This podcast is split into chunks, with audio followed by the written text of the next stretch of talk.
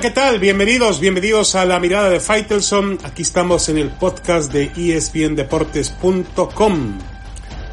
Bueno, al final eh, lo que se veía venir, la crónica de una muerte anunciada, eh, la de la división de ascenso en el fútbol mexicano y además van a abolir el ascenso y el descenso. Y yo creo que es una mentira que la pandemia haya generado el final de la Liga de Ascenso en México y la abolición del descenso. El estado de emergencia fue solo un pretexto para acelerar un maquiavélico plan que los dirigentes ya tenían contemplado desde hace meses. Hubo la capacidad de acabar de facto con toda una división del fútbol mexicano, pero no de buscar los mecanismos adecuados para salvarla y cuidar algo elemental del juego de fútbol, bajar o subir de categoría. Las consecuencias de las medidas llegarán tarde que temprano.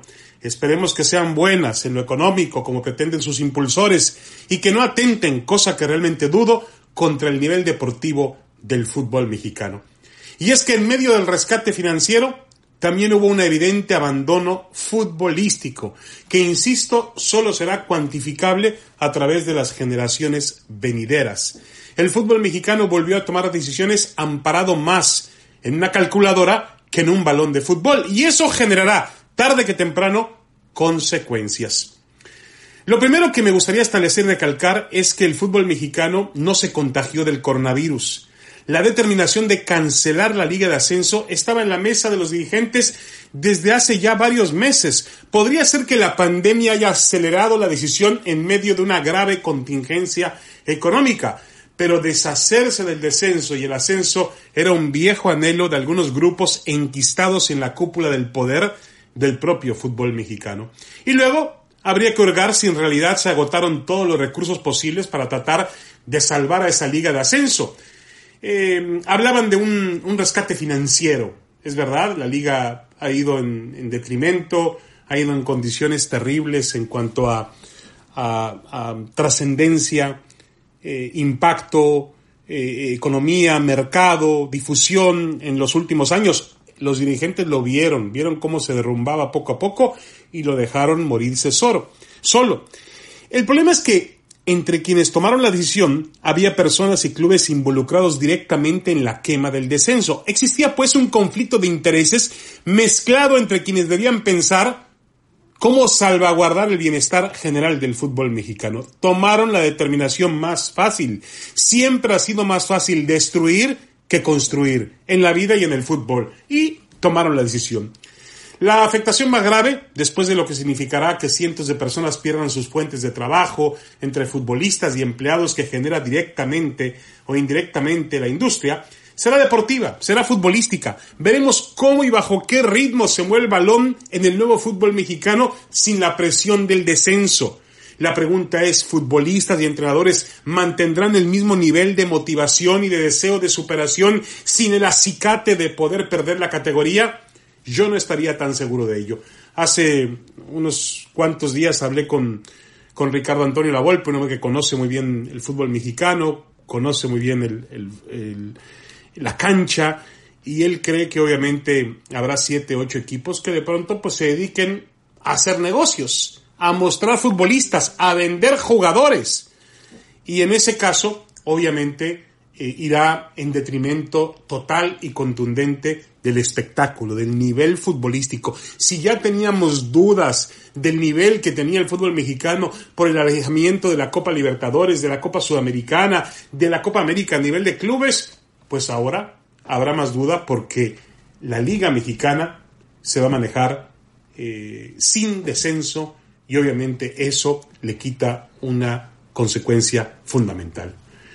Lo que no han medido los dueños o aquellos dirigentes que empujaron la determinación es qué efecto tendrá en el punto más trascendental del juego, el aficionado. El aficionado conservará el mismo interés por el fútbol mexicano, se notará en las tribunas, en los patrocinadores, en los niveles de audiencia, ratings de televisión. El tiempo nos dará las respuestas. Está claro, damas y caballeros, que el fútbol mexicano no ha sido contagiado del virus para acabar con la división del ascenso. No, fue tan solo un pretexto para colocar de, de facto un maquiavélico plan. Han hecho un rescate financiero y han generado, para mí, un abandono futbolístico. Creo que siempre en el fútbol y en la vida es más fácil destruir que construir. Podían haber construido a partir de, lo, de las ruinas que tenían otro tipo de situación y no copiar el ejemplo de lo que pasa en Estados Unidos, que es una cultura y una idiosincrasia completamente diferente a la que tiene el aficionado al fútbol en México.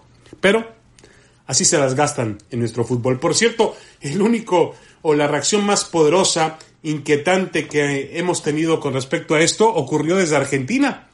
el sindicato de jugadores eh, argentino de fútbol, a través de su secretario general, se pronunció sobre el tema y dijo que iban a reclamar ante, ante FIFA eh, el, el, asunto eh, y que no estaban de acuerdo absolutamente en lo que en lo que había ocurrido con la abolición del descenso en México. En México, pues el sindicato de jugadores prácticamente no, no existe, no tiene ni voz ni voto, así que tenemos que esperar que los jugadores de Argentina se quejen por los de México. Así no las gastamos. Bueno, una pequeña pausa, regresamos, tenemos más en la mirada de Faitelson en este podcast de espndeportes.com. Ya regresamos.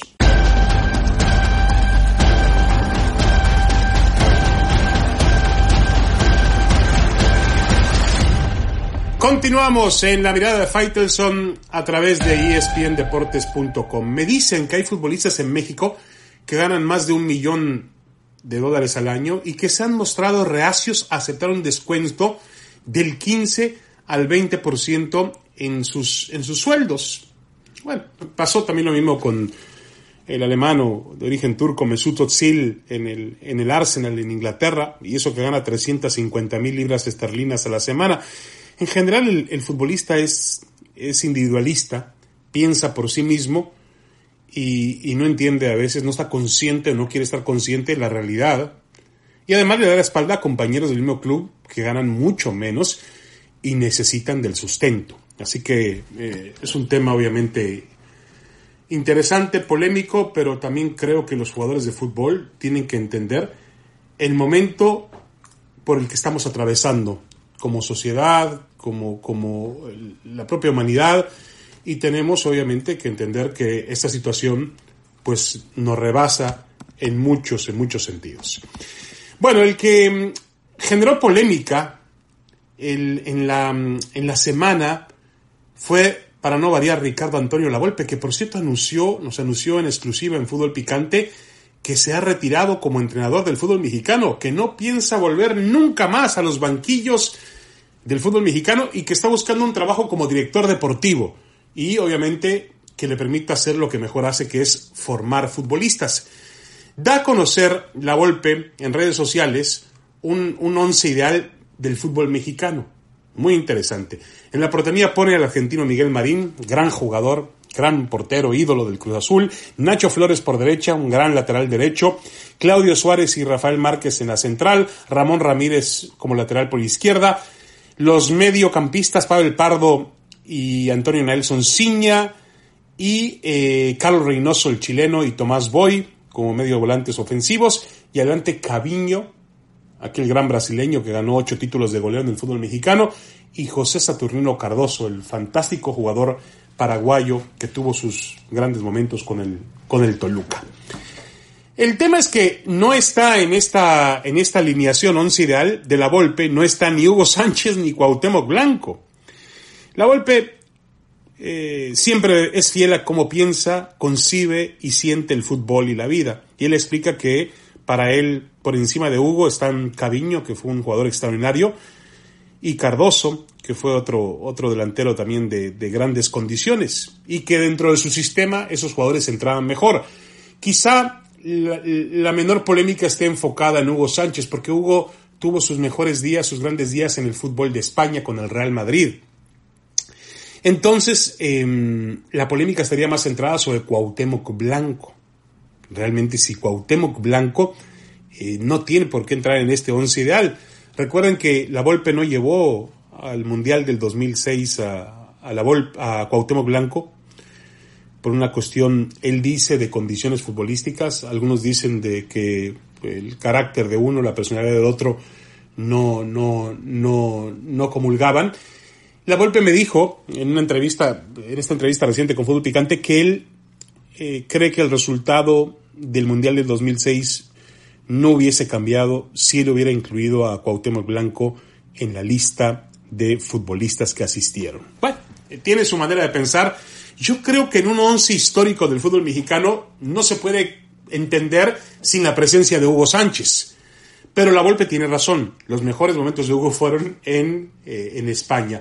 Y lo de mm, Cuauhtémoc, con todo respeto para, para, la Volpe, que él sabe mucho más de fútbol que yo, pero para mí la, eh, entra en un once ideal del fútbol mexicano. No sé a quién hay que sacrificar, si es a Ciña, si es a Pavel Pardo, si es al que sea, pero de que entra Cuauhtémoc, entra Cuauhtémoc, y eso que un servidor no tiene una gran relación con Cuauhtémoc Blanco, ¿no? Por algunas cuestiones que ocurrieron ahí en el pasado. Pero sí, obviamente, reconozco lo que significa Cuauhtémoc Blanco para el fútbol mexicano. Eh, mira, eh, es un tema donde difícilmente nos ponemos de acuerdo. Eh, es un tema de polémica y también es un tema de pandemia porque tenemos mucho tiempo libre y de pronto la Volpe, que es un gran, gran entrenador, y creo que la noticia más importante es que se retira del fútbol como entrenador. Ha dicho adiós. y creo que está siendo desaprovechado para trabajar en la formación de jugadores que bastante falta nos hace en el fútbol mexicano y que lamentablemente eh, no, no, se tiene a personas, a las personas adecuadas. La Volpe sería ideal para eso. Yo lo pondría, sin duda alguna, en mi equipo o en la selección mexicana a generar talento, a administrar talento. Maxi me queda dicho que ya no quiere dirigir más en el campo de juego.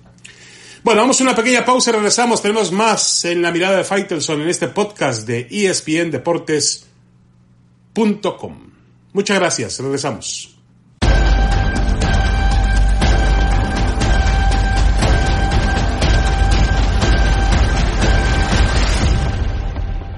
Regresamos a la mirada de Faitelson. Aquí estamos en este podcast de espndeportes.com. Los invito a que eh, obviamente visiten toda la oferta digital que tenemos en el líder mundial en deportes. Incluso en esta época de contingencia está toda la gran información que usted necesita. Bueno, está claro que el fútbol va a tener que volver a través de la televisión. Yo no veo por ahora un panorama donde el aficionado pueda regresar en el verano a, a las graderías de los estadios, sean de fútbol, sean de básquetbol y de cualquier otro espectáculo masivo. Los países, eh, en algunos países se habla que incluso se tiene que esperar hasta el 2021. Me parece una exageración, pero bueno, no soy experto en la materia tampoco. Y obviamente habrá que hacer caso a los expertos en, en salud. Holanda y Bélgica han decidido cancelar sus temporadas ya. Los alemanes insisten en volver en mayo, solamente con televisión, y la Liga Española busca mecanismos para volver también vía la televisión. La única forma en que el fútbol vuelva en el verano es sin aficionados en los graderíos. Y yo creo que es tiempo de que todas las ligas realmente, como decimos en México, tomen el toro por los cuernos. Es decir, que entiendan que, que, la forma para volver va a ser esa. No hay otra, porque ninguna autoridad sanitaria va a permitir que 30, 40 mil, 50 mil, 60 mil personas se concentren en un escenario futbolístico por las condiciones en las que ha estado el, mundo entero. Eh, yo creo que eh, el fútbol tiene que entender eso, sea en México, sea en España, sea en Inglaterra, y realmente acomodarse de acuerdo a la situación, a las consecuencias que ha originado esta, esta pandemia. La televisión puede ayudar, claro que puede ayudar porque lo primero que necesita la industria es recuperarse económicamente hablando. Entonces, si no puedes abrir los estadios, pues por lo menos puedes vender tu señal televisiva, que también vende patrocinadores, que da niveles de audiencia, que promociona. Creo que es una manera muy interesante de regresar y aprovecharse más de la tecnología, que en este caso es la televisión, para volver eh, a temas de fútbol. Em, en México, por ejemplo, eh, las autoridades sanitarias estiman, han sido un tanto, siendo un poco optimistas, dicen que para junio, junio, mediados de junio, finales de junio, pero aún así, aún siendo optimistas, no hablan abiertamente de que se podrán colocar aficionados o permitir el acceso de aficionados a los estadios. He ahí el problema, ¿no?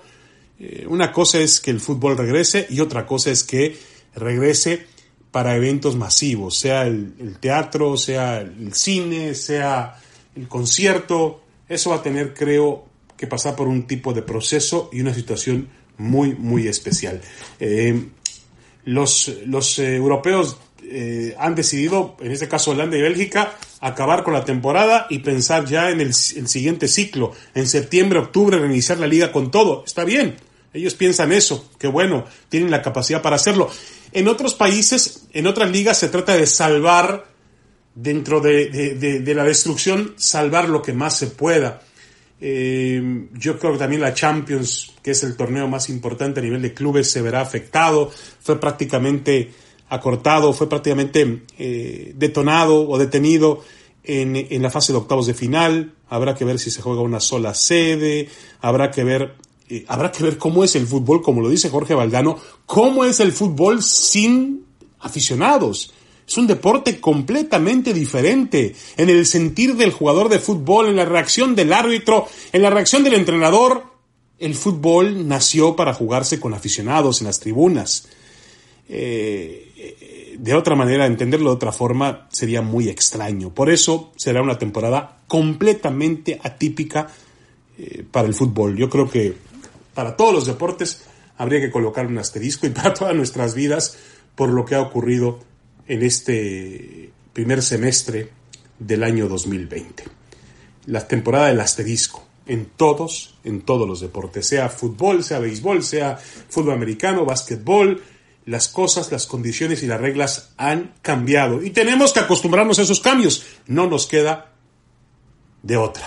No se trata de escoger, es acostumbrarse a los cambios que ha generado esta terrible pandemia. Muchas gracias. Es todo en la mirada de Faitelson. Los espero la próxima semana con más en este podcast. Y recuerde seguir todas las plataformas de espndeportes.com. Saludos.